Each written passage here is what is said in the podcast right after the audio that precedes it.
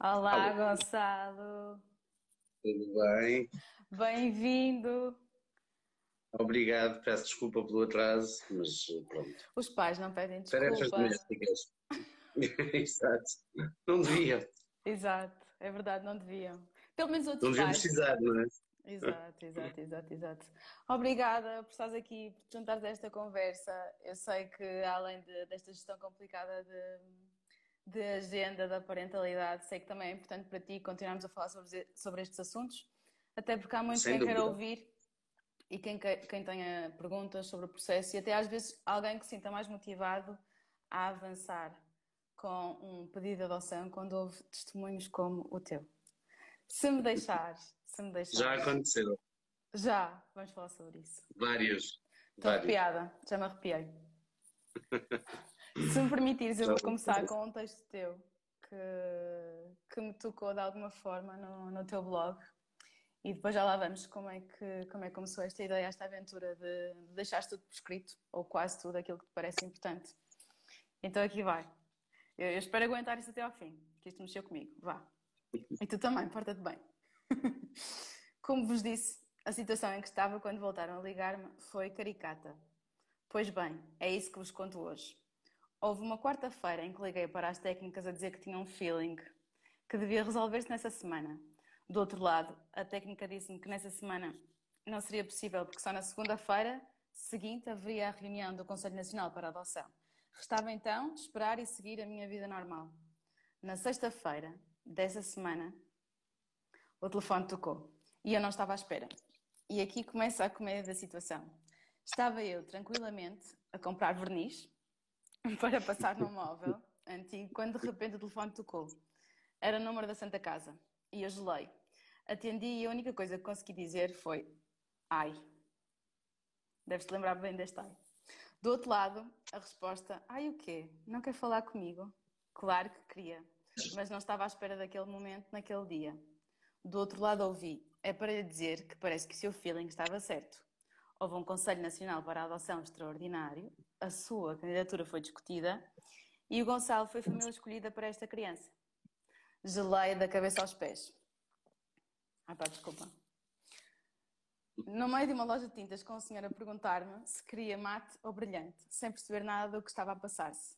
Eu só conseguia chorar compulsi- compulsivamente e eu já não consigo ler. Zero de raciocínio. Mas a situação mais engraçada foi, sabem quando no Festival da Canção qualquer votação altera por completo toda a organização do ranking? Foi o que senti. De repente, em segundos, toda a lista de prioridades da minha vida reorganizou-se. Tudo mudou para melhor. E claro que não sabes onde é que está o verniz, nem se é mate, se é brilhante, mas pouco importa, não é? Rapaz, como é que tu entras em trabalho de parto a uma sexta-feira e aguentas, sei lá até quando, para ver o teu filho? Eu aguentei ah, três semanas ainda, depois desse telefonema. Ahm, porque eh, eh, normalmente quando, quando as pessoas ahm, recebem o, o certificado de, de- de aptidão e que diz que é o documento que nos faz integrar a lista nacional de espera, ou lista de espera nacional, ahm, temos a sensação de que, ok, agora estamos grávidos, mas não estamos. A gravidez começa, é uma gravidez que começa com o trabalho de parto, exatamente como dizes. E, portanto, são as três semanas mais alucinantes das nossas vidas, por todos os motivos e mais um, não é? Porque, ponto um, deixas de dormir. Eh, Antes da eu tive. chegar. Sim, sim. Bom, e no meu caso correu bem, porque ele dormia, mas quer dizer, há muita gente que depois também não dorme. Ali para a frente, porque a criança também não dorme. O meu sempre dormiu lindamente. Um, e, e sonhava com isso e, e tinha sonhos uh, de que afinal eh, era um engano e que me vinham buscar. Claro, há Eh, muita ansiedade. Já há a muita, ansiedade do processo todo, não é? Desde o início, que vamos, vamos falar disso eh, para as pessoas perceberem como é que se processa, mas eu não imagino o que é que te passa pela cabeça, não é? Porque estás sempre à espera, uma parte de ti, ok, já aconteceu, mas uma parte de ti, eh, alguma coisa pode correr menos bem e isto não avançar. Não, e, e, e, depois, e depois há uh, toda a parte logística prática daquelas três semanas, que é, eh, eu tinha três semanas para fazer tudo. Uhum. Como, uh, por exemplo, para te dar um exemplo concreto, o meu leque de idades era entre os 0 e os 8. Portanto, eu não fazia ideia se tinha que comprar um berço, uma cama de ah, grades. Ah, ainda não sabias, não sabias a idade da criança. Ah, não. ok. Ui. Soube, soube nesse dia, três semanas antes de eu ir ver. Pois. Uh, portanto, tens três semanas para fazer tudo o que normalmente as pessoas fazem em nove meses. Claro. Comprar roupa, comprar brinquedos, comprar cama, com, uh, fazer Acho que é muito mais do que os nove meses, casa. porque tu não compras os brinquedos todos de uma só vez, não é? Porque a criança vai explorando. Não. Há muitas coisas que tu tens de comprar em bruto ou ou arranjar. E sabes que eu não tinha, eu não tinha, eu não sabia, porque isto depende de casa para casa, se ele trazia ou não as coisas dele. Porque há casas, especialmente nas casas maiores, eh, tudo é muito partilhado, ou seja, muito, em muitas casas os miúdos não têm a sua própria roupa. A roupa dos dois aos três, dos três aos quatro, Pronto, e, e, vestem o que há. E portanto eu não fazia ideia se ele trazia alguma coisa com ele. Também sei que há casas, na minha opinião, isto está erradíssimo, porque é um corte que eu não acho correto, mas sei que há casas de acolhimento que, em que eles saem com roupa do corpo. E, eu portanto, conheço o único caso de adoção próximo nosso, aconteceu isso. Saíram com a roupa do corpo. Duas irmãs, no caso, no, e saíram com a roupa do corpo. Não tenho mais no nada. Sul do país, no sul do país, aposto. Na, na mesma zona que a tua. É, quer dizer, ah. desculpa, na tua zona de adoção. Eu sei que a tua criança veio de, de longe, não veio dessa zona geográfica, mas sim, é dessa zona que estamos a falar. Da Grande Lisboa. Ah, ok. Pronto, é porque há um caso muito famoso no Algarve que faz sempre isso e eu discordo profundamente, enfim, são políticas, são teorias, eu discordo delas. Portanto, e, e, e como eu tinha pretensões a nível de idade muito alargados, eu não fazia ideia do que, é que ia acontecer, se precisava de uma cama de grades, de um berço, não sabia, quer dizer, sabia que era muito pouco provável ser um bebê. Mas, como também noutros âmbitos as minhas pretensões eram igualmente alargadas, nomeadamente a nível de saúde, uh, podia acontecer, por exemplo, dou sempre este exemplo muito concreto, eu, eu estaria disponível para aceitar, por exemplo, uma criança com HIV. Uhum. E nesse caso, podia ser bebê. Sim não há muitas pessoas disponíveis para aceitar uma criança com HIV. Uhum. E, portanto, como eu aceitaria, isso abria a porta a que pudesse ser um bebê e não haver candidaturas mais antigas que as minhas que dessem resposta a essa criança. Portanto, foram três semanas para fazer tudo. Foi uma loucura. Eu imagino. Eu imagino. Explica-nos um bocadinho o processo. Vamos desde o início, para as pessoas uh, okay. saberem do que é que estamos a falar. Quando é que tu decides, ok, a adoção é para mim? Eu acho que tu já sabias desde sempre, não é? Que tu não querias ser pai biológico. Desde sempre. Uhum. Não, não queria ter filhos biológicos. Sempre quis ter filhos desta forma e não te sei explicar nem quando nem porquê. Foi uma coisa que sempre fez de alguma forma parte de mim. Uh, só que depois é uma questão de timing, não é? Uma questão de oportunidade, é uma questão de sentir que é ou não o momento. E em 2015, por volta de 2015, um, eu comecei a sentir, eu estava com 34 anos, 35, 34, tinha feito 34 nesse ano, e um, comecei a sentir que é agora ou nunca. E comecei a sentir que a minha vida era cada vez mais acomodada uh, aos 35, e portanto, aos 40 estaria ainda mais acomodada ao meu modo de vida. Uhum eu não queria ter o primeiro filho depois dos 40. Uhum. E, portanto, eh, em 2016 dei início ao processo. Muito sucinto e resumidamente. Peço desculpa, está imenso calor Sim. e eu não paro de verão. Sim, é que está mesmo. Muito sucintamente, o processo é relativamente simples do ponto de vista processual, passa a redundância. Portanto, há uma formação A, que é uma sessão de esclarecimento, em que todas as pessoas que se candidatam são obrigadas a fazê-la. É basicamente uma sessão de esclarecimento, como eu costumo dizer a brincar, só falta dizerem-nos não se meta nisto, porque é tirado todo o romantismo e todo o cor-de-rosismo das ilusões que as pessoas possam levar sobre o que eh, significa um processo destes. E tu concordas que seja assim? Absolutamente. Absolutamente. É que tem, que ser muito, pois, tem que ser muito cru. Muito real, é. tem que ser muito cru. As pessoas têm que saber eh, no que é que se vão meter, não é? e há uma muitíssimo maior probabilidade do desafio ser muito grande. O meu não foi. Mas porque eu tive a sorte de ter o filho que tenho. Porque normalmente é muito desafiante. E é desafiante justificadamente, não é? é que, se a história da criança fosse boa, não estava ali. Não tinha chegado àquela situação. Portanto, há sempre uma mochila que é trazida e uh, uh, que tem que ser respeitada e que tem que ser uh, um, tem que ser incluída, tem que ser aceite, tem que ser organicamente enquadrado. Portanto, processo de fio a pavio. Formação A, 24 horas depois pode-se dar início, pode-se dar início ao processo entregando a candidatura. Uhum. Um, depois são seis meses para fazer o estudo de candidatura, aquele que normalmente as pessoas chamam de avaliação. E aí, no meu caso, e sendo um processo gerido pela Santa Casa, existem várias reuniões. Eu tive para aí oito ou nove reuniões em que falamos da estrutura familiar eh, da nossa, da nossa própria bagagem, da nossa disponibilidade, das nossas pretensões, das nossas aspirações, do uhum. que é que uhum. estamos ou não disponíveis para lidar. Uhum. E o que eu, no meu caso, aquilo que eu vivi foi uma reflexão conjunta em que eu, do lado mais emocional e mais parental, tinha uma visão, mas tinha ali duas técnicas com conhecimento de causa sobre processos de adoção que me iam balizando e ajudando a entender o que eram algumas coisas, nomeadamente a nível de saúde, eh, eh, porque há coisas que eu não sabia que existiam. Claro. Não fazia ideia, por exemplo, que, que síndrome de feto alcoólico ou síndrome de abstinência são coisas completamente diferentes, tem a ver com álcool ou com drogas, Sim. são coisas completamente diferentes e com consequências a médio e a longo prazo completamente diferentes. O síndrome de abstinência é uma coisa que se resolve num mês ou em dois, e o síndrome de feto alcoólico pode ter implicações graves no futuro. Uhum. Ao longo da vida. Pronto. Uh, durante esse período faz-se a formação B, que é uma formação em que se vai um bocadinho mais a fundo, já se ouvem em vídeo, uh, já se ouve em vídeo aquele, aquele alguma partilha de, de alguns pais e mães também uh, que adotaram, uh, já se fala um bocadinho mais de, das várias implicações, de, uh, enfim, vai-se um bocadinho mais fundo.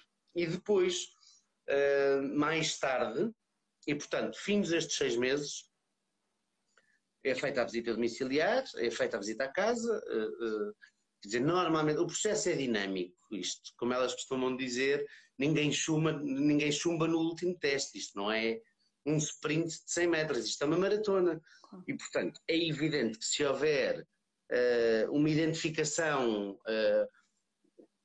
de, de, algum impedimento de que aquela pessoa, aquelas pessoas para que sejam candidatas à adoção, interrompe-se o processo, não se chega à visita domiciliária para dizer, olha, afinal, andamos, andamos aqui há seis meses, uh, uh, mas não vai dar. Isso, por norma, não acontece ou não deve acontecer. Um, e depois uh, recebemos em casa o, o, a certidão de, de aptidão, o certificado de aptidão, e ingressamos um, a lista de espera nacional. A data que conta para esta de, de lista de espera é a data de entrega do processo. Aqueles, independentemente antes daqueles seis meses. Uhum. Okay. Antes daqueles seis meses. Até podem passar um bocadinho mais, exato, imagina. Exato. No meu caso foram quase sete, porque houve ali 15 dias de férias meus, depois mais 15 dias de férias delas e depois retomar de agendas, apanhou o verão. Eu não imagino isto com pandemia. Não imagino o que poderá ter provocado em N processos. Uh, sim, sim, sim, sim, sim, sim, sim, sim. Foi complicado. Foi, foi muito complicado, muito mesmo. Um, e depois, quando se estima que falta mais ou menos um ano para a chegada da criança, um, é feita a formação C. Aí é uma formação de cinco sessões ao longo de dois meses, 15 em 15 dias, é uma coisa mais prolongada no tempo, em que nós desenvolvemos trabalhos com outros candidatos e candidatas, em que fazemos exercícios práticos com base em coisas que já aconteceram, um, questões de gestão de sensibilidade. Lembro-me de uma situação de uma professora que, com muito pouca sensibilidade, pediu à turma toda uh, fotografias de quando nasceram, sabendo que tinha uma criança que era filha pela, pela via da adoção e que não havia fotografias em recém-nascida daquela criança. Não existem. Como é que e, há portanto, essa falta de sensibilidade nesse, nestes processos, não é? Já toda a gente devia ter o chipzinho do bom senso é. antes de avançar. Mas não, mas não. Um, pronto, e no meu caso concreto, eu cheguei à formação C logo depois, o meu processo acabou em novembro, salvo erro, por aí, uh, novembro de 2016, e eu em janeiro de 2017 estava a fazer a formação C. E quando lá cheguei até tive alguma vergonha quando chegou a parte de me apresentar, porque havia pessoas à espera há três anos, há cinco, há seis. Uh, e quando chegou a mim, me perguntaram há quanto tempo eu estava em lista de espera, eu disse 10 meses. Sim, mas nós também temos de explicar às pessoas que há, claro, há claro, em claro. que os critérios da restrição. Já lá vamos, claro, claro. Pronto, e portanto, basicamente o processo é isto. Não existe uma coisa que, que, que é um mito. Há duas coisas que não existem. Um é uh, ninguém está durante anos a ser avaliado. Ai, não os largam, andam ali. É mentira, isso não funciona assim. O processo de avaliação ou de estudo de candidatura, se quisermos ser rigorosos, são seis meses. O resto é, é, é tempo de espera. E porquê que este tempo de espera existe? Porque uh, o número de crianças as crianças que estão acolhidas não, estão, não são crianças para adotar. Aquela, aquela história ai, tantas crianças à espera de uma família, é mentira. Hum. Não há crianças à espera de uma família. E é importante dizer que também é... que há muitas crianças que vivem até a idade adulta institucionalizadas porque não há um pai e uma mãe que abdiquem do direito à parentalidade para que elas vão para uma casa. É preciso dizer isto, não é? Mais ou menos, mais ou menos, mais ou menos. Corrijo-me. Uh, Uh, corrijo, corrijo, Sim. porque uh, isto é uma decisão que não passa por eles. Ok. Eles não têm que autorizar. Isso é uma decisão do juiz. Do juiz, que obviamente se baseia na IAMAT, na equipa multidisciplinar de apoio ao tribunal, que à partida fez um estudo e um acompanhamento um, daquela, daquela criança, daquela história, e eh, fez uh, uh, um projeto uh, um PIV, um projeto individual de vida, um, e que estudou que a melhor opção era aquela. E o juiz decide e acabou.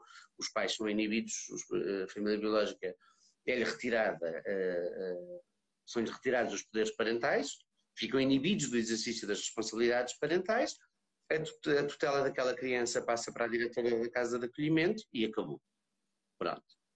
Um, agora, claro que há aqui uma forma velada uh, de se irem opondo, que é nem sim nem não, e portanto vão ludibriando um bocadinho a casa de acolhimento, vão mostrando uma potencial vontade um, ehm, de, enfim, de, de, uma reintegração familiar, mas depois desaparecem e depois voltam a aparecer, e portanto, claro que tudo isto atrasa processos. Portanto, diz a lei que assim que sai a sentença da adotabilidade, é responsabilidade da Casa de Acolhimento lançar um pedido nacional, que hoje em dia a adoção é nacional, nem sempre foi, era regional, uhum. agora é nacional. E um, pronto, e, e, e, neste sentido, cada centro distrital manda normalmente duas candidaturas que melhor respondem àquela criança, sendo que, que uh, um dos primeiros critérios é a antiguidade da candidatura. Agora, a antiguidade é uma coisa muito relativa, não é? Se existe uma característica específica na criança, que a candidatura mais antiga que está disponível para lidar com essa característica é da semana passada, claro, essa não. candidatura pode ser enviada. Claro, o exemplo que estavas a dar é. do, do bebê com HIV. Exato, há, há, um caso eh, muito conhecido aqui na Santa Casa, que acho que durou uma semana depois do estudo de candidatura, porque eram a única família disponível naquele momento para aceitar uma criança com trissomia 21. Portanto, era a candidatura mais antiga disponível para aceitar uma criança com trissomia 21. Portanto, eh, foi uma semana. E, portanto, como as minhas pretensões eram muito alargadas, eh, entendeu-se que aquilo ia ser rápido. Aliás, eu creio que neste momento estamos a integrar crianças em famílias cujas candidaturas são de 2015, 2014, 2015. A minha candidatura é de meados de 2016. Pois. E, eu, e, o Duda já cá está há quatro anos. Uh, portanto, uh, foi, foi substancialmente mais rápido. E, portanto, duas questões que afetam a morosidade dos processos. Um, há muito mais candidaturas do que crianças para adotar. As crianças que estão em casas de acolhimento não estão para adotar, estão acolhidas pelo Estado, que delega nestas casas de acolhimento a responsabilidade de proteger aquela criança que estava em risco. Este é um fator. Não há crianças para adotar nas instituições. Em bom rigor depois há, mas é porque alguém não cumpre aquilo que devia cumprir. Ninguém deve reter uma criança numa casa quando ela já tem sentença de adotabilidade. Acontece, eu sei que acontece, mas acontece erradamente. E é a exceção, não é a regra. Um, e a outra questão são de facto as pretensões, que quanto mais apertadas forem, mais o processo demora, como é evidente, porque há menos crianças. E isto na base é uma boa notícia. Para teres uma ideia, eu fazia parte dos 3% de candidaturas que aceitava uma criança com mais de 6 anos. Portanto, é, é evidente, é evidente que se uh, todas as pretensões são legítimas, atenção, eu não estou aqui a criticar a quem tem pretensões mais, eh, menos alargadas do que as, do que as minhas. Sim, eu há pouco, quando estava a referir que os pais que não têm condições, eu às vezes penso nisto, eu não estou livre da minha vida dar uma volta tal que eu deixo de ser capaz de cuidar das minhas filhas. E perante essa situação, eu ia fazer de tudo para que elas não fossem adotadas, com a esperança de eu conseguir reerguer e conseguir eh, recuperá-las, percebes? Eu consigo pôr... mas, aí, mas aí estamos a entrar num outro, num outro campo que, que para mim é talvez a base de, de, todas estas questões e que, na minha opinião, tem uma intervenção muito precária em Portugal, que é no apoio às famílias.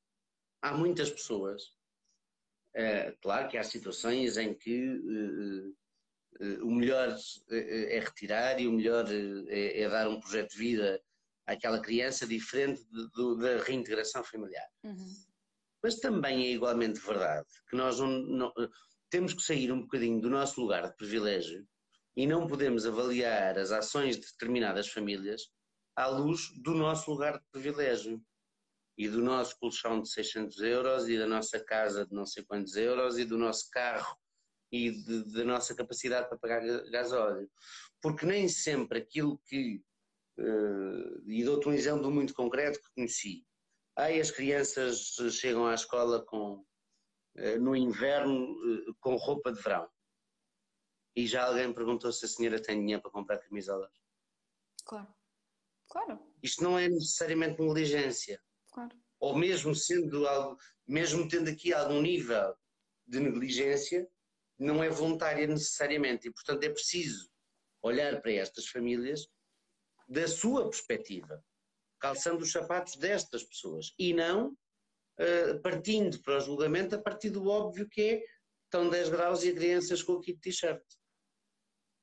Uh, Sim, é fácil apontar o dedo, não é? É fácil criticar claro. sem Claro, eh, eh, porque para nós, privilegiados, brancos, uhum. classe média, uhum. com empregos, é fácil uh, olharmos para aquilo como uma aberração. Mas se calhar aquilo é o melhor que aquela pessoa conseguiu. E isto tem que ser avaliado. Epá, se não for, então depois terá que se agir em conformidade. Mas tem que se ir lá à fonte e perceber.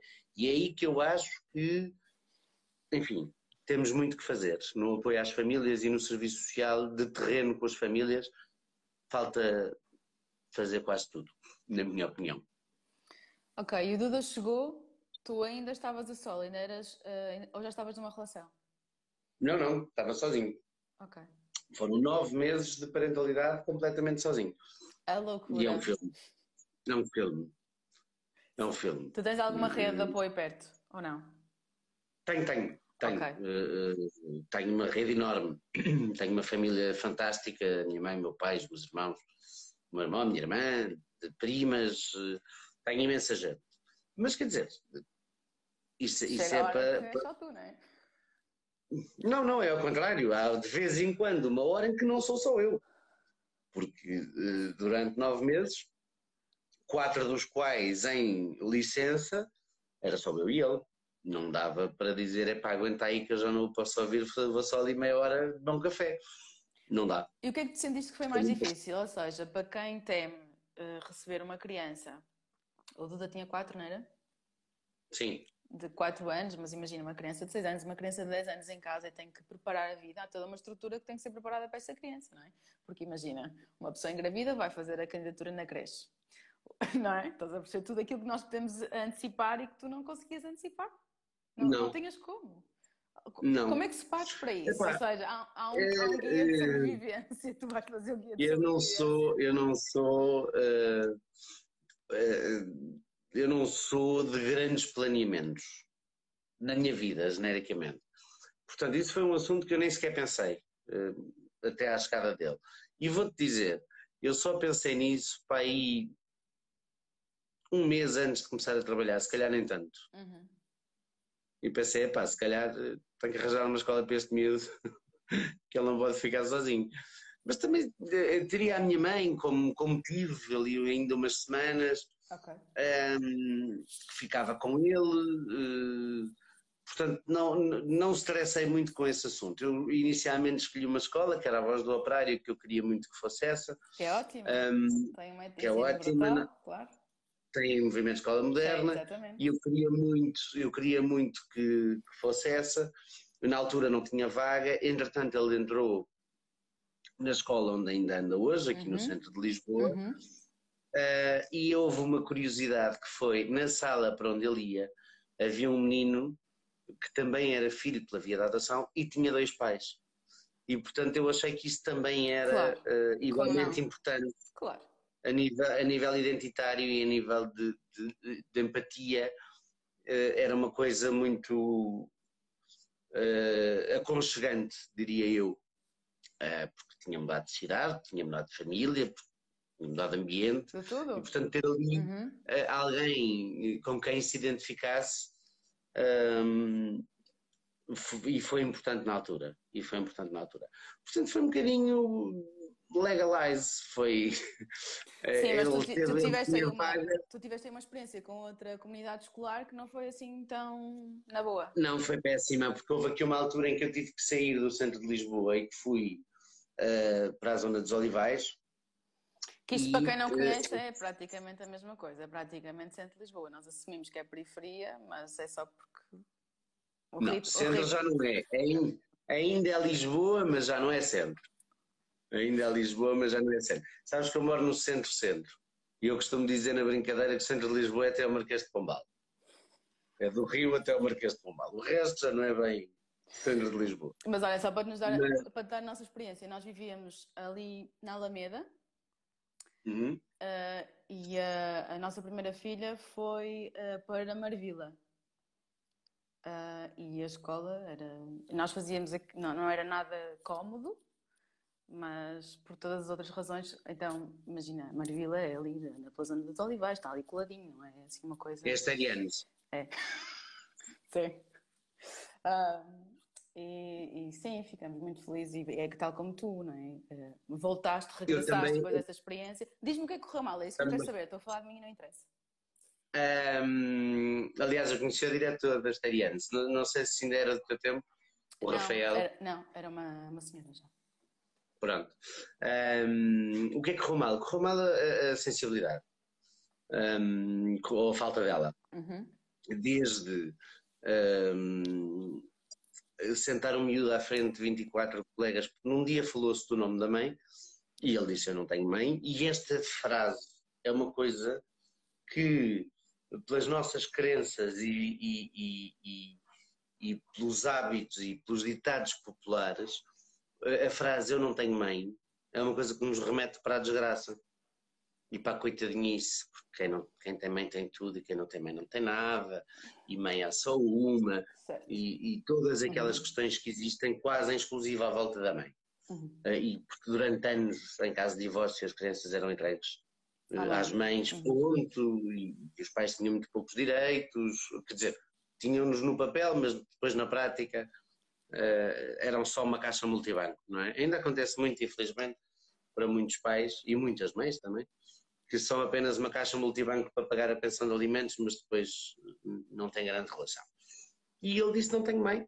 Uh, e ela decidiu explicar porquê, sem a autorização dele e sem ele lhe ter conferido uh, nenhum mandato para ela fazer isso, sentou à frente de 24 pessoas e disse que, que ele não tinha mãe porque era adotado e crianças adotadas são crianças que a família não os quer ou não os, não os, não os pode ter, então eles vão para uma casa à espera de outra família.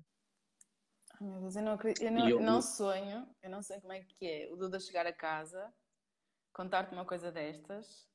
Não, não, não por acaso não foi, ela, não foi ela que me contou, foi ela. Portanto, uh, quando eu cheguei a casa, uh, nessa altura já estava com o Miguel, uh, e, e o meu marido perguntou-me: o que é que tu lhe disseste? Disse, olha, nada. Porque fiquei. Ficaste sem reação, então, claro. Sim. Fiquei completamente sem reação.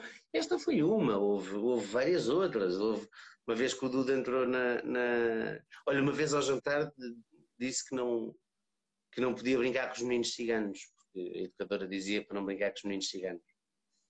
Uh, houve uma vez que, entrou na cozinha e me disse que precisava de um lápis cor de pele. E eu perguntei-lhe da cor da pele de quem? Sim. Uh, Ai, pele normal. Claro, é tudo. Está tudo Seu errado. Filho, está tudo todas, errado. A, todas as peles são normais. Não, mas não sei quantas diz que a, a, nossa, a nossa cor é a cor de pele. Oh, Raquel, e chega a uma altura, uh, epá, tens que ter uma base de trabalho, uma base a partir da qual tu consigas construir alguma coisa. Quando estás aqui, Sim, não há nada tempo. que se possa fazer. Quando as pessoas estão aqui, não há nada que se possa fazer, porque isto está muito para lá. Houve uma vez que me disse: Não, pronto, olha, eu, eh, se fosse o meu marido, já era diferente. Mas eu, eu, eu não tenho nada contra. Aliás, até tenho dois amigos uh, que são. Eu tenho amigos. Que são, e eu perguntei-lhe, que são o quê? Homossexuais? Pode dizer, não queima. Hum, portanto, uh, uma mulher com quem eu tenho uma relação institucional, de alguma forma formal, vem-me dar a opinião do marido dela sobre a minha vida, Hum. Uh, senta o meu filho à frente de 20 e tal miúdos para explicar com os pés o que é que significa ser adotado. Epá, uh, desisti. Uh, e como também era a nossa vontade voltar ao centro, uh, desisti. E, e, e tirei-o daquela escola e, entretanto, voltamos ao centro de Lisboa e ele voltou para a escola de origem Nessa altura ainda reequacionámos uh, a voz do operário, mas achámos que era mais seguro, uh, era mais garantido a uhum. readaptação uhum. do sítio onde conhecia e foi feliz, certo. do que estar a mudar mais uma vez, epá, e eventualmente... Podia correr dizer, menos bem, não é? Epá, a voz do operário é uma escola ótima, mas uh, estamos sempre a lidar com pessoas. E, portanto, há sempre, onde há pessoas, há risco de erro, não é? E, portanto, eu não quis arriscar. Uh, e voltou para ali e tem, tem uma professora absolutamente fantástica com quem eu tenho uma relação ótima, damos muitíssimo bem com, com as outras famílias. Uh, eu fui eleito uh, pelo segundo ano consecutivo unanimemente como representante de pais, mães e encarregados de educação. fui eleito conselheiro do Conselho Geral do Agrupamento. estou na Comissão Permanente do Conselho. Estás a ver? Quando, eu te ouço ouvir, quando eu te ouço dizer essas coisas, eu penso: ah, esta, esta conversa é um não assunto. A nossa conversa hoje podia ser um não assunto. Quando nós estamos aqui a falar da homoparentalidade, Mas é, podia ser. Não é verdade. Mas não é verdade. Mas não é verdade, não é um não, é um não assunto. E lá está, voltamos ao mesmo. Vivemos numa bolha de privilégio. Uh, eu falo sobre isto publicamente, eu tenho, sou um profissional de comunicação, tenho acesso a órgãos de comunicação social de uma forma muito muito privilegiada, dou a cara por isto e, portanto, é muito fácil para mim aqui. Mas uh, é muito fácil para mim aqui agora, porque ainda há três anos, uh, não te esqueças, tive a senhora a dizer-lhe a cor da pele e os dois pais, e, e portanto, é, não é um não assunto, é um não assunto aqui. E, e, eu faço muita questão de me envolver não só, obviamente e principalmente porque me interessa pela vida do meu filho pela comunidade escolar e pela uh, e, e, pronto, sou ativista há muitos anos e portanto faz parte do meu sentido cívico, uhum. mas depois também porque acho que é fundamental haver representatividade nos órgãos e, portanto, é indispensável que existam pessoas, que existam mulheres, que existam homens, que existam pessoas trans, que existam pessoas LGBT no geral, de, uh, uh, pessoas negras, pessoas de Bangladesh, pessoas. Pessoas, não é? Claro. Que espelhem. Mundo. Uh, Mundo. Obviamente. E, portanto, um, no meu caso, é um caso, obviamente, de, de lugar de privilégio, mas não é assim em todo lado. E sai de Lisboa e isto aperta muito fortemente. Pois aperta. Portanto, uh, uh, e não é porque Lisboa é capital, porque eu não sou nada bairrista nesse, nesse sentido. Tenho muito orgulho de ser lisboeta, mas não tem nada a ver com, com bairrismos bacocos. É o que é, não é? Porque os sítios são mais pequenos, são mais uh, sujeitos às opiniões de terceiros. Há zonas do país com uma influência religiosa, uh, com uma herança judaico-cristã muito forte. Uh, e portanto depois as coisas não, não funcionam desta forma, não é? Uh, funcionam aqui, funcionam para mim, não sei se vão funcionar sempre, nem sempre funcionaram, e portanto é um trabalho que tem que ser feito. E um trabalho que tem que ser feito diariamente. Porque repara, mesmo quando tudo corre bem, que é o caso, há erros, há falhas, e as falhas vêm de um lugar, às vezes, de, de, de não saber fazer de outra forma, de não ter ocorrido, e já aconteceu, o ano passado, quando estudou a família, deram uma árvore genealógica ao Duda que dizia pai e mãe. Uhum. Uhum. E o Duda, como é um safo, disse: Ah, não te preocupes que eu risco mãe e escrevo pai. Mas depois ficou a remoer.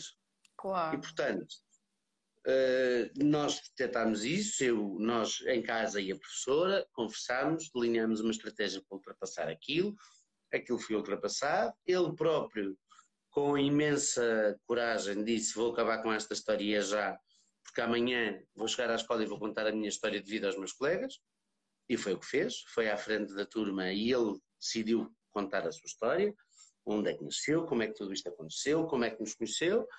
Um, e nós estimulamos muito, e é uma mensagem que temos passado à escola, nós estimulamos muito a transformação das fraquezas, de, de, das potenciais fragilidades em força. Fragilidades, leia-se aos olhos dos outros. Uhum. E, portanto, aquilo que eu lhe digo sempre é que ele é um privilegiado que sabe mais do que os outros meninos e as outras meninas. Eu ia... Há muitas crianças que não sabem que existem famílias de dois pais e, portanto, ele tem a sorte, o privilégio e a responsabilidade de lhes explicar.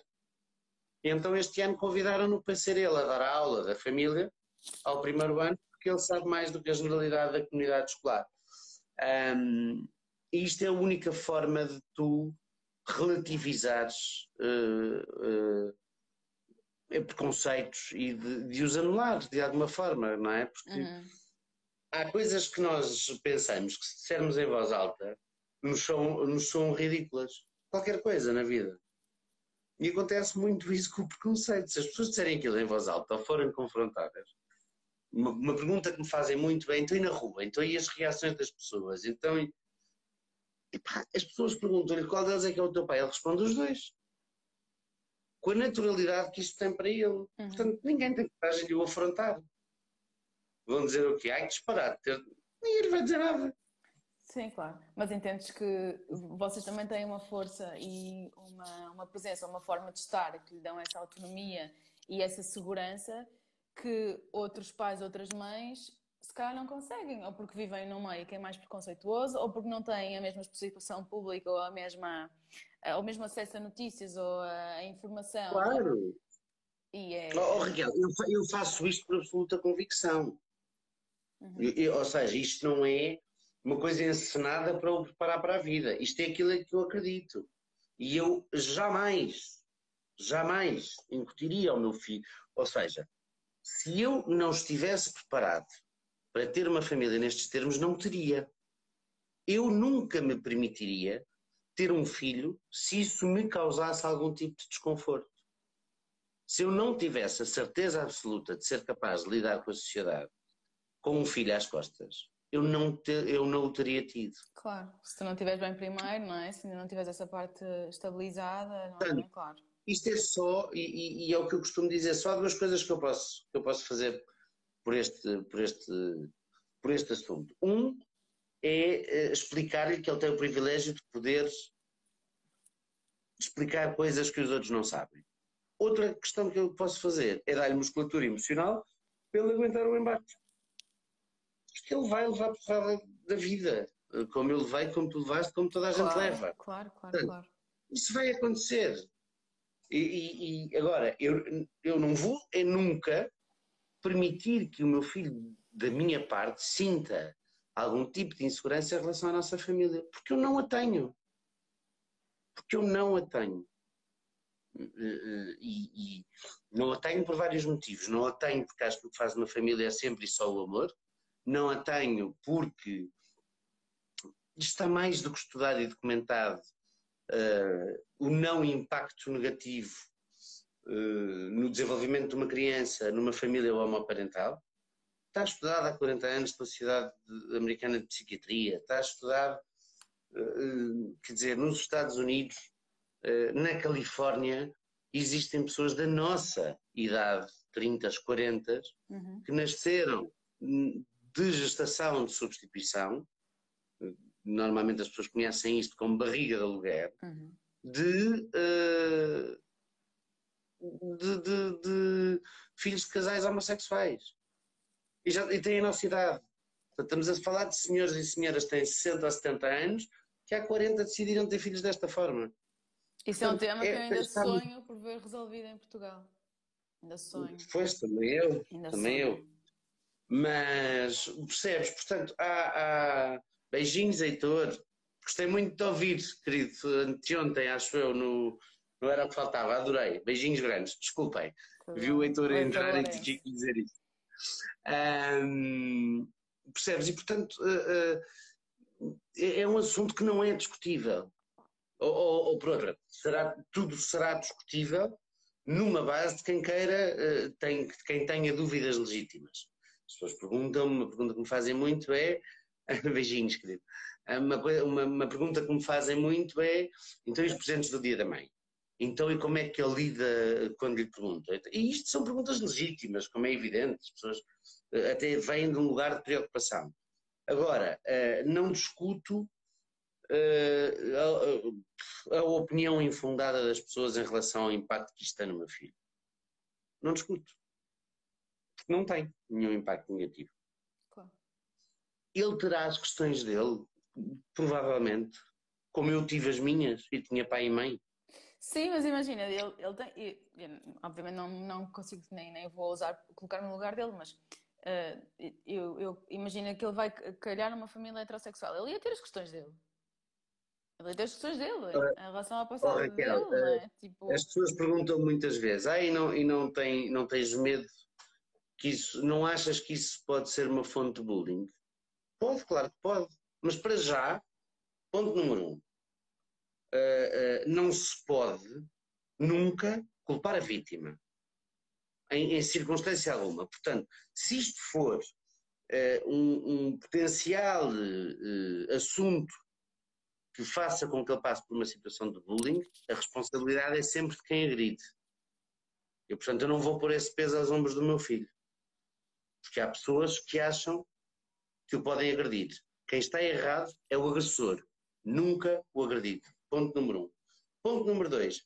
Isto é um tema uh, passível de suscitar bullying, tanto quanto usar óculos, ser gordo, ser magro, ser mais feminino quando se é homem, ser mais masculino quando se é mulher, eh, não gostar de jogar a bola quando se é homem, gostar de subir às árvores quando se é mulher.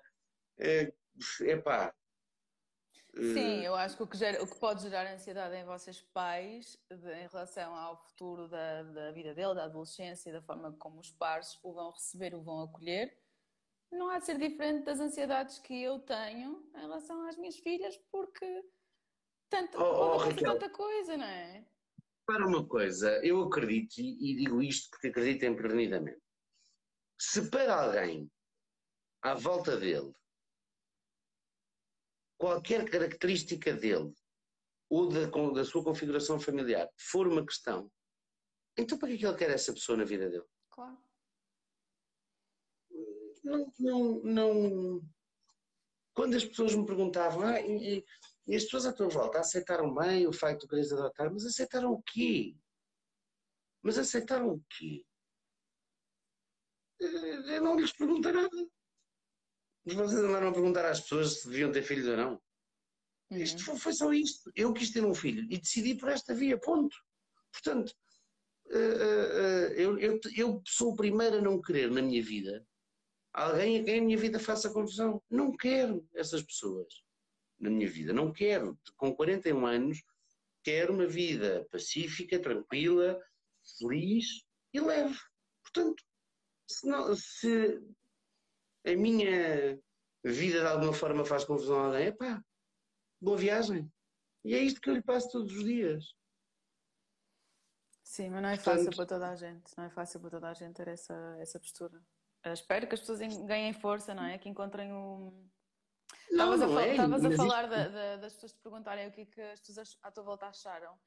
Uh, tu, para ti, se calhar, não, não, não mexeria com a tua posição se a tua família de alguma forma se opusesse a essa tua decisão. Mas entendo que. Se a minha família se opusesse a esta minha decisão, era a família que deixava de existir na minha vida. Pois, exato, porque tu tens essa confiança e essa convicção. Uh, que, uh, o que nós podemos desejar é que todas as pessoas consigam, consigam o mesmo, não é? Uh, ou que trabalhem claro, para. Não, e vamos lá ver, eu estou a dizer isto assim agora aqui do meu lugar de privilégio. Com certeza que não seria desejável nem agradável. Uhum. mas é o que é.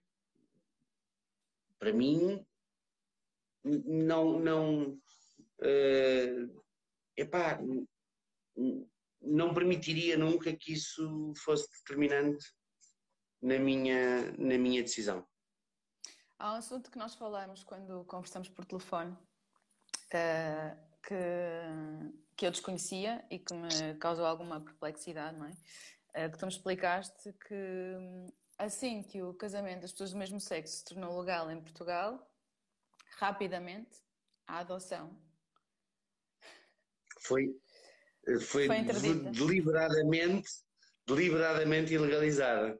Vamos explicar. Isto porque, vamos explicar às pessoas. Isto porque até 2010 o casamento entre pessoas do mesmo sexo hum, estava definido na lei como um homem e uma mulher que pretendem unir-se, criar família, etc, etc. Não sei a letra da lei, mas qualquer coisa deste género. Nesta altura já tinha sido introduzido na revisão constitucional, no artigo 13 eh, que ninguém pode ser eh, prejudicado ou beneficiado em prol de, e depois há uma série de, é, são elencadas uma série de coisas, em função da, da etnia, uhum. Ehm, eh, do género, da religião, e foi introduzida a orientação sexual. Fomos o primeiro país do mundo a tornar um, o preconceito com base na orientação sexual, fomos o, país, o primeiro país do mundo a torná-lo inconstitucional. Mas ainda assim ainda levou uns aninhos até que a lei do casamento fosse aprovada, e foi aprovada em 2010. E o governo de então entendeu, pese embora tivesse havido uma proposta, salvo erro, do Bloco de Esquerda na altura, que uh, aprovava tudo, até porque, salvo erro, nunca tinha acontecido. Acho, acho que isto, não sei se já tinha acontecido em algum país. Normalmente, os países, uh, quando aprovavam, aprovavam tudo. Uhum. Lá está, bastava uh, mudar a parte da lei do casamento, mas já lá vou. Ou seja, o casamento dizia: o casamento é uma coisa entre um homem e uma mulher que querem constituir uh, família e vida em, em, em, comum. Quando se chegava à, por, à parte da definição da adoção e de quem é que podia adotar, podia adotar qualquer pessoa solteira, sozinha, com mais de 30 anos, ou qualquer casal casado ou unido de facto há mais de 4 anos, desde que ambos tenham 25 anos. E aqui não se falava em género. Porquê? Porque o género do, do, do casal estava definido na lei do, na lei do casamento. Quando é alterada a lei do casamento e a lei do casamento passa a ser um contrato entre duas pessoas que querem fazer vida em comum e, e, e constituir família, tiveram que ir à lei da adoção dizer que no caso dos casais tinham que ser constituídos entre um homem e uma mulher. Eu estou-me a rir porque isto, quer dizer. Não, imagina, não tu estás, estás no Parlamento. Se não fosse numa, trágico, era de, numa comissão para criar uma nova lei. Ah, não, pronto. Agora já podem casar, mas calma lá. Não, olha, não se, agora não se esqueçam de introduzir uma. uma agora que resolvemos um, uma discriminação, vejam lá, por favor, umas páginas à frente, não se esqueçam de introduzir a outra que estava combinada. Foi isto que fizeram. E ainda por cima é tão estúpido que isto. A única coisa que conseguiram com isto foi, durante seis anos, deixar estas crianças desprotegidas. Porque ninguém estava numa linha de partida à espera que um governo qualquer autorizasse que os outros tivessem filhos.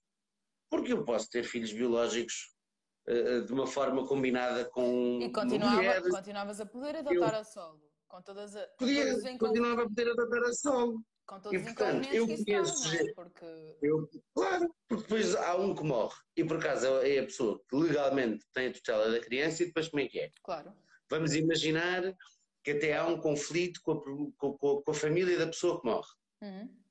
Claro. Quem tem direito sobre a criança é a família da pessoa que morre e não o marido, no caso de serem dois homens.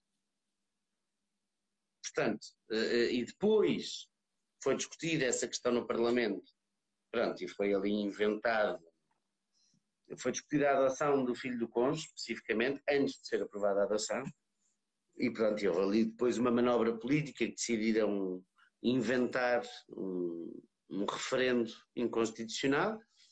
Tu não podes referendar uma coisa, um direito uhum. de, de, uma, um direito humano de uma comunidade cuja Constituição diz que tu não podes discriminar em função da orientação sexual. Claro. Portanto, tu não podes fazer um referendo a perguntar às pessoas o que é que elas acham da adoção por casais do mesmo sexo. As pessoas não têm que achar nada. A Constituição diz que não se pode. Falando que havia uma, uma, uma diretiva comunitária uh, uh, que, que, obrigava os países uh, a regularizar a questão da adoção entre pessoas do mesmo sexo. Portanto, isso era uma, foi uma coisa que foi discutida a nível europeu e nós ombreávamos assim com países um bocadinho menos democráticos uhum. e um bocadinho mais atrasados e mais conservadores. Portanto, foi uma coisa um bocadinho kafkiana, toda esta parte legal foi um bocadinho kafkiana. E uh, uh, pior do que isso tudo, desprotegendo gravemente as crianças. Que é sempre assim, é sempre nela que devemos pensar, não é? Devia ter, o foco devia estar sempre aí, quem é que vai ser realmente prejudicado. Porque podemos estar a adiar o desejo de alguém ser pai, ser mãe. Não é? É, é, é, olha, grave... peço desculpa, eu vou-me levantar e vou-te levar comigo, mas eu tenho que ir buscar mais água. Sim. Mas continuamos a conversar. Desculpa, é que era suposto nós fazermos isto num tempo muito mais curto, mas pronto, depois a conversa com mais cerejas, não é? E agora estamos no tempo não, delas. Não, está tudo bem, só preciso de água. O que, é que, o que é que eu queria, o que é que eu queria falar mais contigo? Eu queria falar aqui um bocadinho de carga mental. Uh, primeiro queria perceber uh, como é que vocês fazem essa gestão em, em casal? Isto, isto aqui, um, um à parte. Uh, eu, na minha vida profissional, eu escrevo diariamente sobre sono. Uhum. E há uns tempos, uh, também um bocadinho, às vezes eu vou à procura de temas que, que me estão a preocupar ou que me estão a causar curiosidade. E eu fui perceber porque é que há esta, vá, uh, tendência de, dos homens não acordarem com o choro do bebê ou o choro da criança. É? E o que é que a Raquel descobriu? A Raquel hum. descobriu que há uma parte do cérebro. A Raquel descobriu, não, a Raquel ficou a saber. Que há uma parte do cérebro chamada amígdala que é ativada no homem durante a adoção homossexual. Aquela é parte. Sério? Sim. Eu depois mando isso. Uh, aquela parte. O que isso prova? Prova tanta coisa. Isso prova Exato. tanta coisa. Prova, prova, nomeadamente, que há muito menos coisas uh, associadas ao género do que aquilo que nós imaginamos. De, base. Ou seja, claro que existem características inerentes, de, de, desde logo, por exemplo, dos, dos órgãos reprodutores, como é evidente. Não, não estou a discutir isso. O que eu estou a dizer epá, é que ninguém é mais isto ou mais aquilo porque é homem ou porque é mulher. Tudo se exercita. E eu vou-te dizer, manda-me isso, manda-me isso, porque é muito curioso estás a falar isso, porque isso, eu tinha pânico de não ouvir. Eu vou-te explicar, eu quando, quando fui pai, tinha um restaurante, tinha alguns negócios, sou ator, uhum. trabalhava essencialmente à noite, eh, só acordava, só trabalhava de dia, de dia a dia, de manhã, quando, quando, quando fazia novela, eh, quando tinha novela para gravar, ou alguma coisa que me exigisse, porque de resto ninguém me ligava antes do meio-dia, uma da tarde porque eu dormia tarde, gosto muito da noite, do silêncio da noite, de estar à janela à noite a ouvir o silêncio. No centro acho de Lisboa. Estou a ficar invejosa agora. Um, acho, acho, acho muito bonito, muito poético Sim. e eu escrevo muito mais à noite, sempre escrevi muito à noite e, e tinha pavor de não acordar. Pavor. E a verdade é que uh, desde que ele chegou, uhum. eu que tenho um sono pesadíssimo, quando eu digo pesadíssimo é eu já adormeci eh, num avião e só me dei conta que houve uma hora de atraso na descolagem quando ele aterrou. Porque eu entrei e adormeci. E nem dei, nem dei por ele descolar. Eu só, eu só acordei, eu adormeci com ele parado na placa no aeroporto de Lisboa e acordei com ele a bater no, com, com, o trem de aterragem no chão na, na, Ilha da Madeira. Não dei conta de nada. Já adormeci no Lux, já adormeci em pé, durmo, durmo lindamente. Não... Pai, tinha pavor de não ouvir o miúdo. Sim. E desde que ele chegou, ele sempre andou muito facilmente em casa às escuras, levanta-se e vai à casa de banho. não adormece às escuras, mas depois, quando dorme, uhum. está tudo escuro, ele se é na boa. E a casa onde nós morávamos na altura, por causa era aqui nesta rua, um bocadinho mais abaixo, uh, o meu quarto era em frente a uma casa de banho, a uma das casas de banho. E eu acordava com o, com o estalido do interruptor dele a ligar a luz. Uhum. Aquele clique. Uhum. Assim que ele carregava na luz, eu acordava. Fica muito mais Portanto, alerta. Muito mais alerta.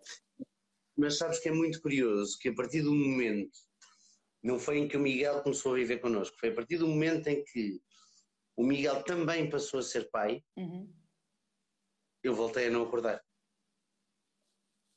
Se o Miguel estiver cá, se o Miguel estiver fora, eu acordo. Uhum. Se o Miguel estiver, normalmente no período da noite, o período da noite é dele. Porque ele o ouve muito mais facilmente. O Miguel tem um sono muito mais leve do que o meu, dorme muito menos, Portanto, eu posso reencaminhar para vocês, todos os homens estão a precisar de treino para acordarem durante a noite. Exato, acho que sim. Foi perfeitamente natural, foi mesmo, foi mesmo uma coisa uh, muito natural. Mas depois lembrei-me nessa altura que há muitos anos eu era voluntário da ajuda de berço e cheguei a ter uma menina na altura de Natal em casa com 4 meses. Eu tinha 19 anos. E tive uma menina comigo durante 10 dias, uh, uma menina de 4 meses. E de facto depois lembrei-me que ela mexia-se no berço e eu acordava, ela dormia ao meu lado uhum. e eu para lhe dar biberon durante a noite, uhum. se, se, ela tivesse fome, tinha 19 anos. Já na altura tinha a certeza que ia ser pai desta Bem, eu com 19 não imagino. Não imagino. Não consigo imaginar. Eu só não fui pai naquela altura porque não me deixaram. Sim, tinhas de ter 30, queria... É? Tinha que ter 30. E na altura chateava muito a cabeça a Sandra Anastácio uh, que, era, que ainda é hoje a presidente da, da ajuda uhum. de berço, diz ao Sandra, a Sandra tem que me ajudar. Só, mas tenha juízo, você é um miúdo, não vai nada da tarde, tenha juízo, tem tempo, você há de ter filhos, mas tem tempo.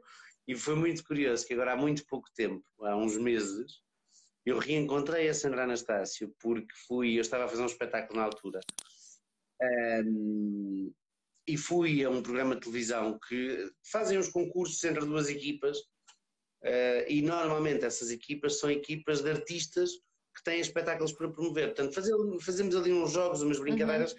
e eles oferecem um cheque um, ehm, de um valor simbólico. Em tecnologia, acho que na rádio popular, peço desculpa se estou a dizer alguma incorreção e se está aqui alguém ligado ao assunto. Se Mas não pronto, for a Rádio é Popular, da próxima vez vai ser a Rádio Popular. Porque já pronto, exato. oportunidade. Um, e então eh, a minha equipa era eu e o Edmundo Rosa, que estava a fazer o espetáculo comigo, e a outra era o, o Ricardo Carriço e o Ricardo Castro. E, uh, os, ah, e nós não ficamos com o cheque, nós oferecemos a uma instituição. E a instituição deles era, era a ajuda de berço. E nessa altura o Duda esteve internado, teve aqui uma complicação uhum. chata com uma bactéria e estava internado. E então quem, quem tratou o meu filho na Estefânia foi a filha da Sandra Anastácio, que entretanto cresceu e é enfermeira. E ela mandou uma mensagem a dizer que gostei tanto de o ver, já não vi há imenso tempo, que giro estava no jogo e ela estava a ver porque o cheque era para ela. Está giro. Hum. Para ela, para a ajuda de berço. Sim. E então há muitos anos que eu lhe dizia que, que queria adotar, eu já nessa altura, por mim. Uhum. Uh, Mas era, era sido... família de acolhimento ou era um. Não, eu era voluntário na ajuda de berço. Ah, okay. E nas épocas festivas tentava-se claro. encaminhar as crianças com famílias. Um, e eu até era um voluntário relativamente recente, epá, mas tinha uma relação muito boa com eles e eles confiavam muito em mim, uhum. enfim. Pegar uma criança de 4 meses um miúdo de 19 anos. Uh, portanto. Uh, Bem, tu não devias ter o perfil do jovem de 19 anos que eu estou a traçar na cabeça, estou todo. Epá, pois, sabes que eu agora olho para trás e penso bolas, era, era mesmo muito novo, eu não sei Tens se... noção que podia ser, pode ser muito fofo, mas também podia ser extremamente exigente, porque é toda uma experiência e eu acho que começar, bem, não sei. Ah, era, super, é assim, eu tenho um irmão muito mais novo do que eu, portanto eu comecei a mudar fraldas com 12 anos. Uhum. Uh, Mas esse contacto que falta, claro. Há muitas pessoas que não têm esse contacto com bebés nenhum, é? isto acontece muito hoje tinha muito, eu era muito, e, e, e, como entretanto houve um período da vida em que o meu pai viveu fora de Lisboa, uh, trabalhava em, em, numa área que, que, acabou por ser, acabar em Lisboa por causa da Expo, e portanto foi para Pacines e depois uhum. foi para Matosinhos, uhum. andou pelas refinarias do país, eu cheguei a ser durante vários anos encarregado de educação do meu irmão e portanto tinha uma relação, não de pai com ele, mas também não éramos os irmãos companheiros, havia aqui uma, uma, uma diferença. E portanto eu acho que é um bocadinho isso. Mas quer dizer, de facto eu tinha que ter, eu já não, não tenho noção, não tenho noção para me autoavaliar dessa maneira, mas eu tinha que ter de facto, tenho, tenho que lhes ter provado muito, uma maturidade muito acima da média para me confiar em uma criança de 4 meses. Na altura não me pareceu nada estranho, não é? Claro, mas, mas hoje com os teus olhos percebes que é realmente ok, eh, grande conquista, não é? Devo ter feito qualquer coisa certa e eles confiarem dessa maneira. Foi, foi. Deixa-me só ir rapidamente ao teu blog para nós percebermos como é que isto começou. Há um ano e certo. picos? Sim. Pandemia? Foi isso? Tempo?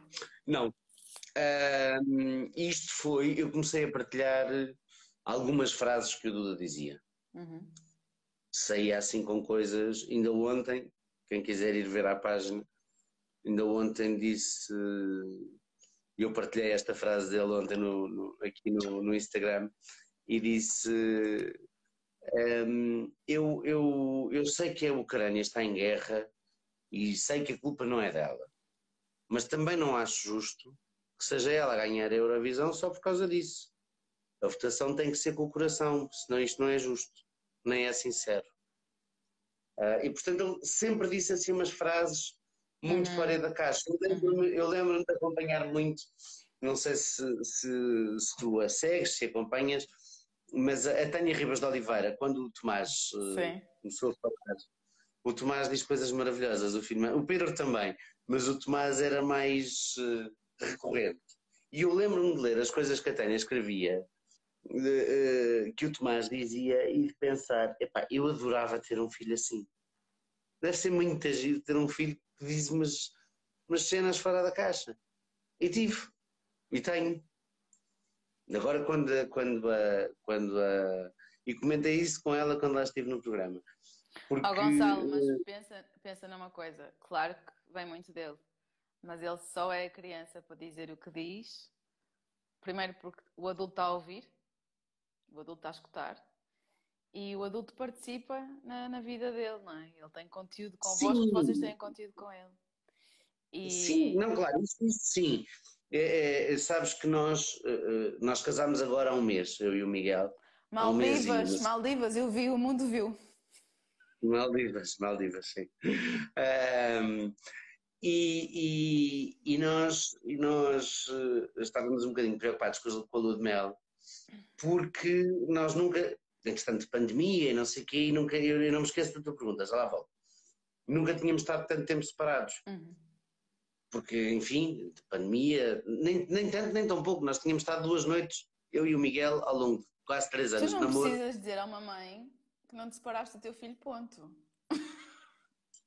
É difícil, é difícil. Não, mas é sabes o quê? É nem, sequer, nem, sequer é, nem sequer é, no nosso caso, nem sequer foi a questão de ser difícil. Porque ele já tinha passado fins de semana em casa da minha mãe quando estava só comigo, em casa da minha irmã, mas desde que estava connosco, no início eu não quis deixá-lo para me ir embora com o Miguel para não haver uma sensação de substituição, uhum. e entretanto, poucos meses depois estourou uma pandemia, uhum. ou um ano depois de nós começarmos a namorar, estourou uma pandemia, e portanto depois não havia solução. E acresce a tudo isto que ele é muito boa onda e que o conteúdo com ele surge naturalmente. É muito porreiro e tu esqueces que estás uma criança. Toda a conversa com uma pessoa.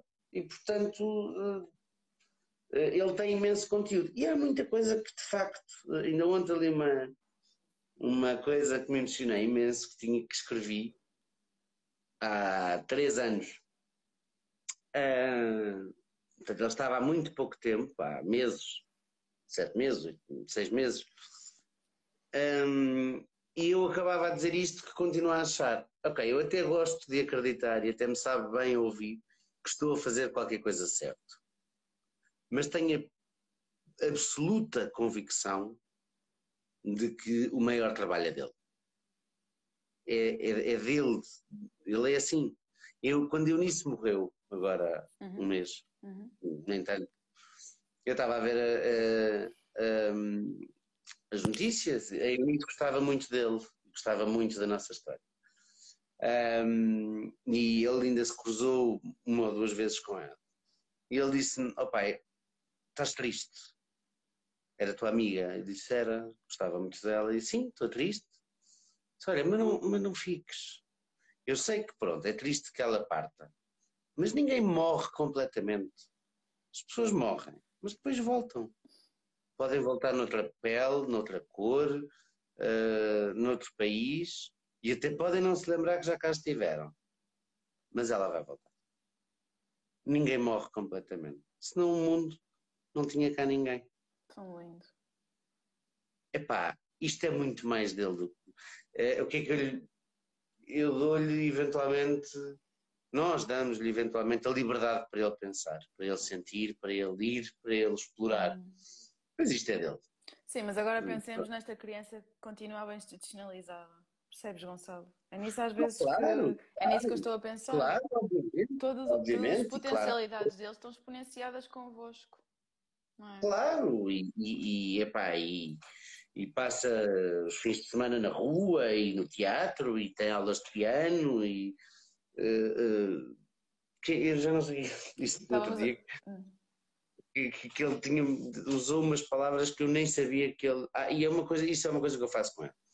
Eu não, eu não, eu não simplifico a linguagem só porque estou a falar com ele. Eu falo com ele como falo com qualquer outra pessoa. Se ele não perceber, pergunta. Se ele não perceber, ainda eu disse-lhe: tens que priorizar. Uhum. E ele não percebeu se não sei o que é priorizar. E eu explicar. É definir prioridades. Pronto, e assim aprendeu mais, mais qualquer coisa. Voltando ao blog.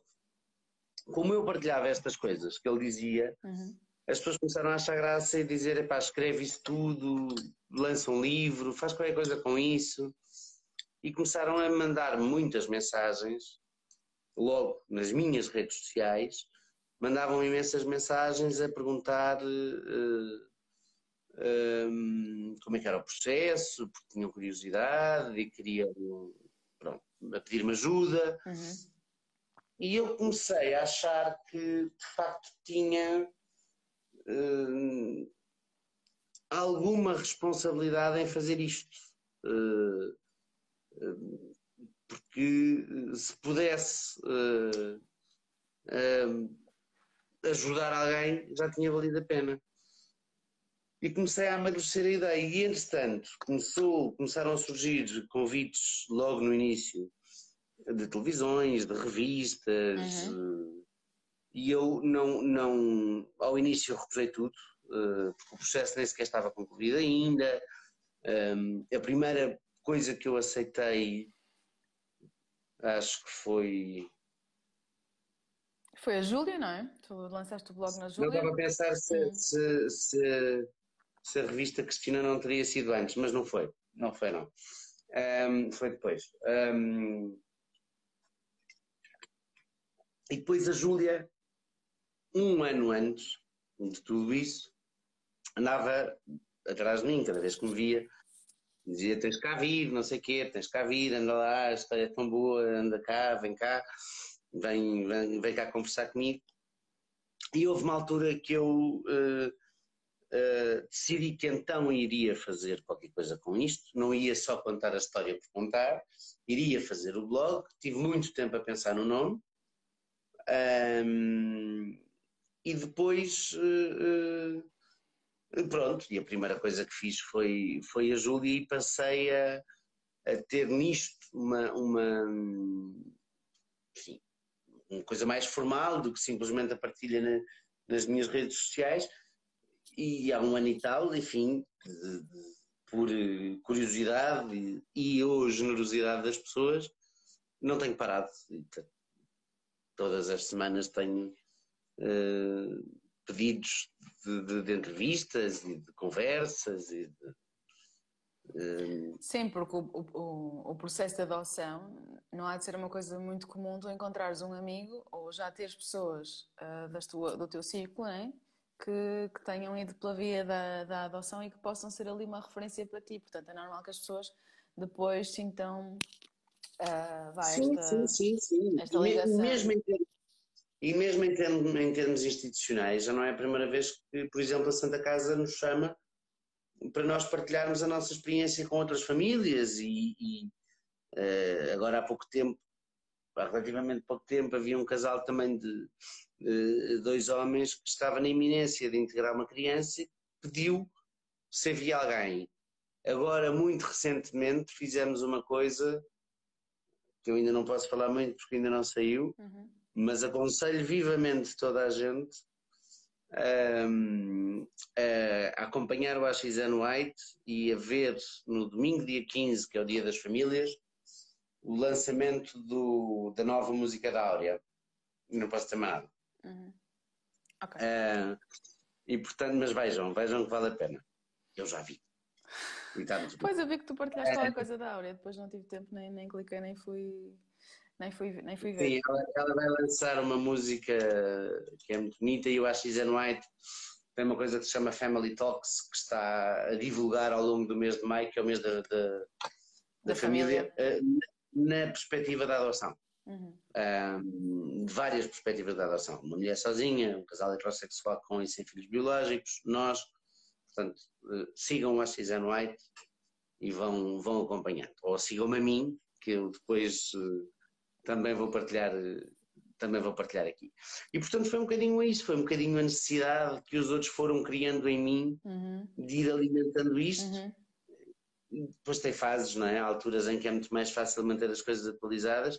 Eu tenho escrito muito pouco no blog, até porque estou, estou há algum tempo a tentar preparar aqui uma outra coisa que quero lançar também ligado ao blog, um bocadinho mais para frente, talvez lá para setembro consiga começar a, a, a mandar cá para fora o que quero fazer. Uh, e pronto, e depois de facto o tempo e as pessoas foram mostrando que se calhar estava certo e que as pessoas queriam, que havia, havia assunto para falar e que veio preencher aqui um, um bocadinho um lugar vazio, porque eh, mesmo em termos de parentalidade, agora já há algumas coisas no masculino, mas são sempre muito menos do que são infinitamente menos do que uh, parentalidades no feminino. Uhum. Falo em termos de redes sociais, sim, sim, sim, há muito mais mulheres a falar sobre uhum. este assunto do que homens. E depois, em Portugal, não, não, não, não existia nenhum uh, que fosse sobre uh, parentalidade, homoparentalidade, uh, no masculino. Um, e portanto foi, foi, veio, acho que de facto veio preencher aqui um, um espaço que estava vazio, que estava órfão e do qual não se, não se falava, e a verdade é que tenho recebido testemunhos incríveis e mensagens incríveis. Peço desculpa a todas as pessoas que às vezes, a quem às vezes não consigo responder logo. Claro, tenho, claro. tenho coisas para responder há um mês. Um, mas pronto, mas isto é uma coisa que eu faço de coração, mas uh, tenho tudo o resto, não é? tenho trabalho, tenho de um filho, tenho a família, faço com todo o gosto, às vezes não, não tanto uh, quanto gostaria, mas. Porque mas tens de priorizar. E a Duda já sabe o que é isso. Obrigada, Gonçalo. Desculpa termos estendido isto tanto tempo. Desculpa, não mas soube tão bem, soube tão bem, soube tão bem. Eu espero que esta conversa fique gravada aqui no final, porque a última vez não correu muito bem comigo, mas de qualquer das formas isto depois é transformado em podcast e nós partilharemos. Está bem? Obrigada. Okay. Vamos falar. Obrigado, eu. Mantém-nos atualizados, partilha coisas que nós vamos partilhar também. Está bem? Sim. E manda-me esse estudo que manda, encontraste. Manda, manda. Assim que entrar no computador amanhã vou procurar isso. Vou procurar a fonte mesmo lá do, do da ciência mesmo, do estudo e mando. Está bem? E obrigado pelo convite. Muito obrigado. Nós é que agradecemos. Obrigada, Gonçalo. Beijinhos, beijinho, obrigado. Beijinho.